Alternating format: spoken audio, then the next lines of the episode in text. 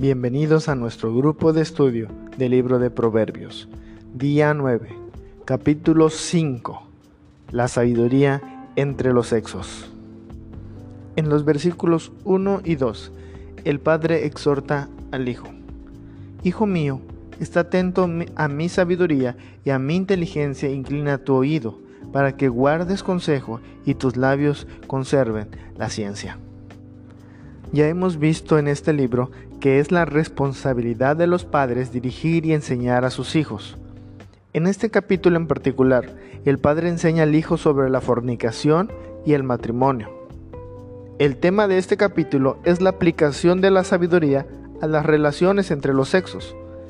Primero, el capítulo descubre la corrupción que en realidad se encuentra en la mujer ajena, a pesar de su encanto, de los versículos 3 al 8. En segundo lugar, el capítulo advierte del costo de juntarse con ella, del versículo 9 al 14. En tercer lugar, el capítulo da una exhortación al joven a disfrutar de un amor santo que se encuentra solamente en el matrimonio, del versículo 15 al versículo 23. El capítulo concluye con el recordatorio de que Dios todo lo ve, versículo 21. La mujer ajena, versículos 3 al 8. Porque los labios de la mujer extraña destilan miel, y su paladar es más blando que el aceite, mas su fin es amargo como el ajenjo, agudo como espada de dos filos. Sus pies descienden a la muerte y sus pasos conducen al Seol. Sus caminos son inestables, no los conocerás, si no considerares el camino de vida.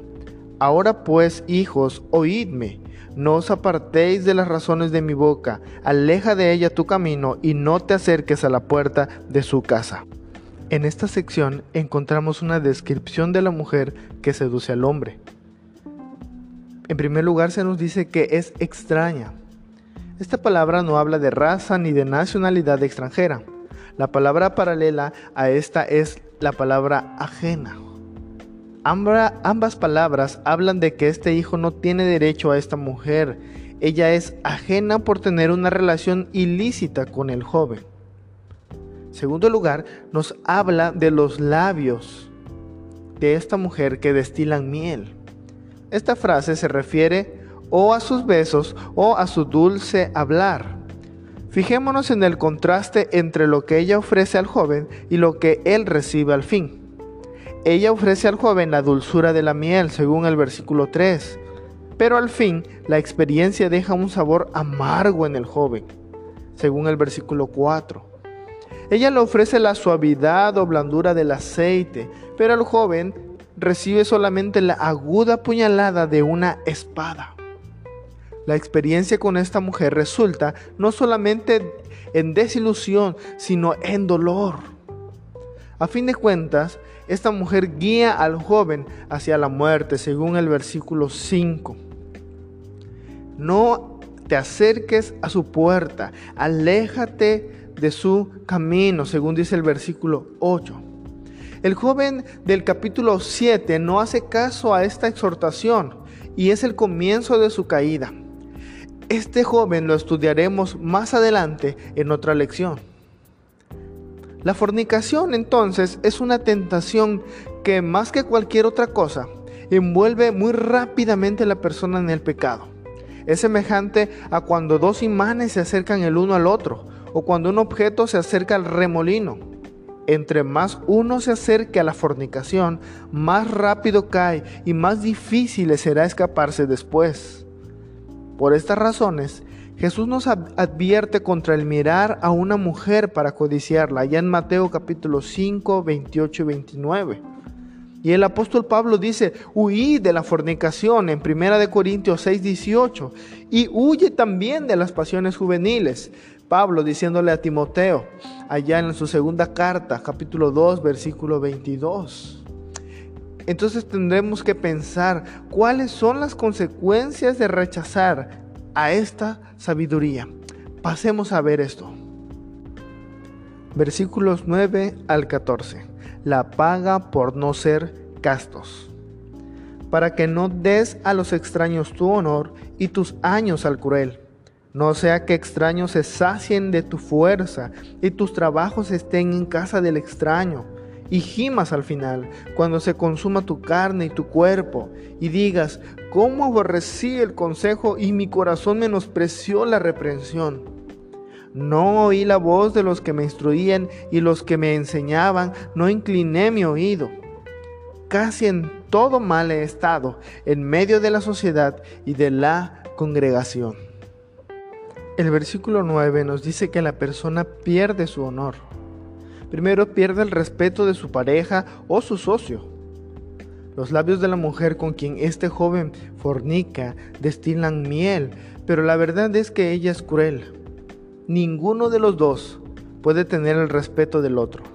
Luego pierde el respeto de otros y también el respeto para sí mismo. El versículo 9 también nos dice que malgasta sus años. Y es que de repente el joven llega a ser padre o la joven llega a ser madre. Y ahora a este joven se le va a obligar a trabajar para poder sostener a una familia. La palabra trabajos en este versículo viene de una palabra hebrea que quiere decir trabajo arduo o pena. Ninguno de estos dos fácilmente terminará una carrera en la escuela o recibirá su título. Estos jóvenes probablemente nunca van a conocer lo que es la juventud, ni podrán disfrutar de los gozos de ella. De una vez pasaron de la niñez a la edad adulta. En una noche de placer les fue quitada la época de la adolescencia. El versículo 10 nos habla de que ahora malgasta su fortuna. Y es que um, la prostituta no se tiene gratis hay un valor, hay un costo.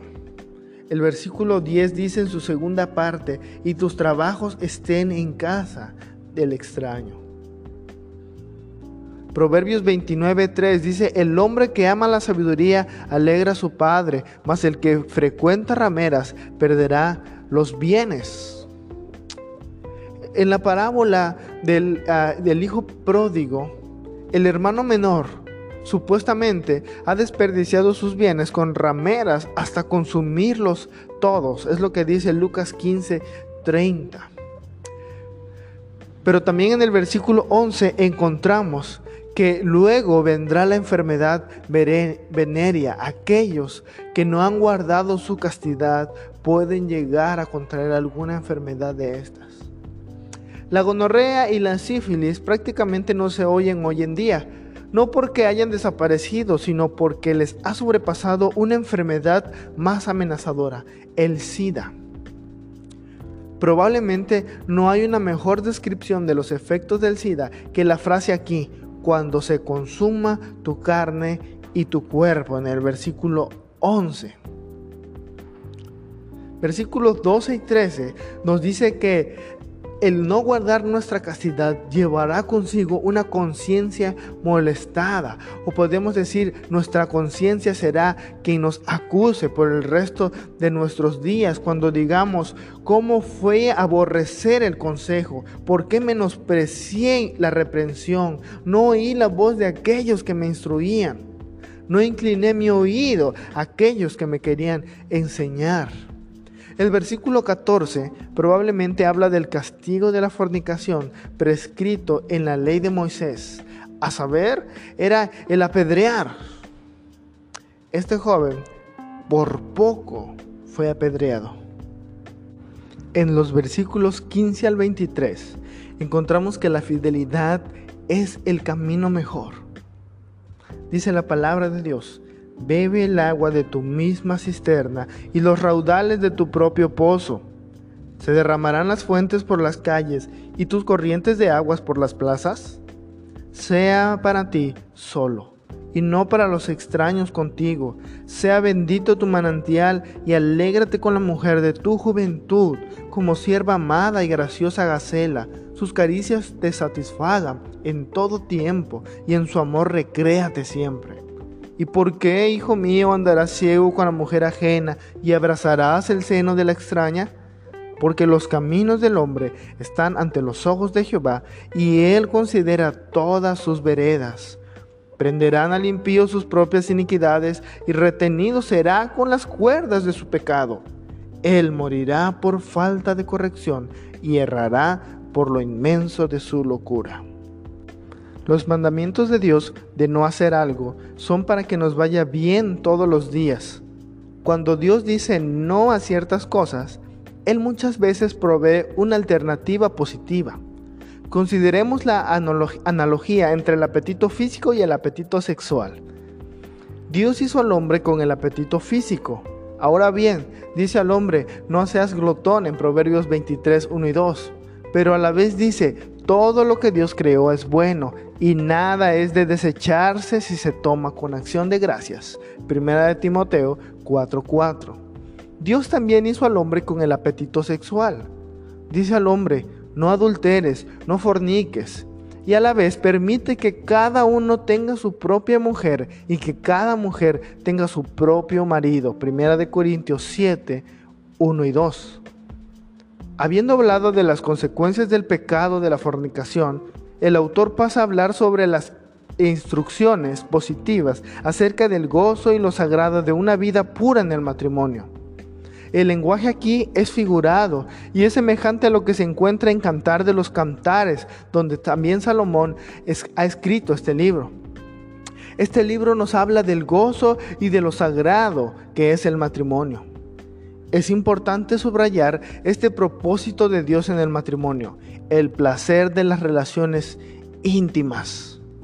Menospreciando este propósito, el hombre buscará otra salida, que ya vimos en Proverbios 5, del versículo 20 al 23. Quisiera enfatizar algunas cosas que nos mencionan esta sección. Versículo 15. Bebe el agua de tu misma cisterna y los raudales de tu propio pozo. Cantar de los Cantares emplea también la figura de la mujer como una fuente de agua que satisface la sed sexual de su marido.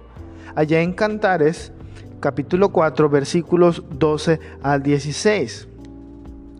Dice la palabra de Dios, huerto cerrado eres, hermana mía, esposa mía, fuente cerrada, fuente sellada tus renuevos son paraíso de granados, con frutos suaves, de flores de aleña y nardos, nardo y azafrán, caña aromática y canela, con todos los árboles de incienso, mirra y aloes, con todas las principales especias aromáticas, fuentes de huertos, pozo de aguas vivas que corren del Líbano. Levántate, Aquilón, y ven, austro, soplad en mi huerto, Despréndanse sus aromas y venga mi amado a su huerto y coma de su dulce fruta. En el versículo 12 de Cantar de los Cantares, ella se describe como una fuente cerrada. Este fue su estado al llegar al matrimonio, una virgen. Pero ya que está con su marido, le invita a él a venir y disfrutar de su fuente y de su huerto, según el versículo 16. Lo que ignoran muchos es que la fuente o la cisterna fue para el uso privado de su dueño. Por ejemplo, segundo de Reyes 18:31 nos dice que bebamos cada uno las aguas de nuestro pozo. Proverbios 15:5 nos dice que debemos de beber el agua de nuestra propia cisterna. Proverbios 5:17 dice que las aguas de tu cisterna sean solo para ti. Vayamos al versículo 16. ¿Se derramarán tus fuentes por las calles y tus corrientes de aguas por las plazas? Esta es una pregunta retórica y la respuesta implicada es no, ciertamente no. Según esta interpretación, el versículo 16 es otra advertencia contra el fornicar o el adulterar. Los versículos 18 y 19, que por cierto son versos muy utilizados, nos hablan de que la única alternativa del fornicar es el disfrutar del amor de la esposa. Hebreos 13:14 nos dice que honroso es en todo el matrimonio. Entonces, hermano, sea bendito tu manantial y alégrate con la mujer de tu juventud, como sierva amada y graciosa Gacela. Sus caricias te satisfagan en todo tiempo y en su amor recréate siempre. ¿Quieres evitar la fornicación, quieres evitar el adulterio, entonces disfruta el amor de tu esposa. Los versículos 20 y 21 nos recuerdan que los caminos del hombre están ante los ojos de Jehová. Este es un principio verdadero con aplicación a todo pecado. Pero fijémonos en el contexto aquí en que estas palabras aparecen. El pasaje está hablando de fornicar o el adulterar, y aunque otra persona no lo vea, Dios sí lo ve y va a juzgarlo algún día. Se puede añadir aquí también que cuando Dios vea las relaciones íntimas de un matrimonio aprobado, Él lo alaba. Cantar de los Cantares 5.1 dice, comed amigos, bebed en abundancia, oh amados.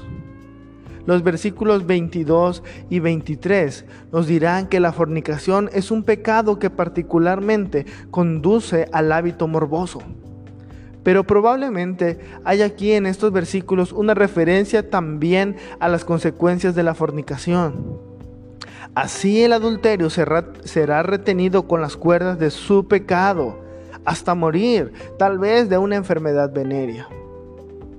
Sin embargo, las peores consecuencias son las consecuencias espirituales. Hebreos 13:14 dice que más a los fornicarios y a los adúlteros los juzgará Dios. En conclusión, Padre, enseña a sus hijos la aplicación de la sabiduría divina entre los sexos. Algunos dirán, dejémoslos solos, pueden aprenderlo por sí mismos, no necesitan que les digamos nada. Los dejan y los hijos mueren por falta de corrección, según el versículo 23. Él morirá por falta de corrección y errará por lo inmenso de su locura. Padre, aconseja a tus hijos. No los dejes solos, no los abandones, porque irán por un camino en el cual no habrá regreso. Padres, Espero que podamos ser como el Padre de este capítulo, quien dio la sabiduría, quien dio la inteligencia y quien dio el consejo a su Hijo. Jóvenes, no seamos engañados por los labios de la mujer extraña, ni por sus besos, ni por las palabras suaves que hable. Recordemos que ella ofrece mucho, pero se recibe espada a cambio. Podemos perder el honor, la juventud, el dinero, la salud. Podemos perder la vida misma. La ramera no nos ayudará en tiempo de calamidad y en ese tiempo ya habrá pasado la ayuda de la sabiduría. El capítulo 1, versículo 28 nos dice, entonces me llamarán y no responderé. Jóvenes, Busquen cada uno a su propia mujer, como aquella mujer del capítulo 31, la mujer virtuosa. Las jóvenes también deben buscar a su propio marido, como aquel de Job 31, que les dejo de tarea, que lean. Maridos, alegrémonos con la mujer de nuestra juventud y no busquemos a la mujer ajena. Todos recordemos que los caminos del hombre están ante los ojos de Jehová. Dios quiere y puede perdonar a aquel que es fornicario o adúltero. Solo tiene que arrepentirse. No puede seguir viviendo en la fornicación o en el adulterio. Necesita ser lavado con la sangre de Cristo. Y encontrará perdón. Y encontrará la vida. Encontrará la sabiduría. La sabiduría que tanto quiere entrar a tu vida. Que el Señor te bendiga.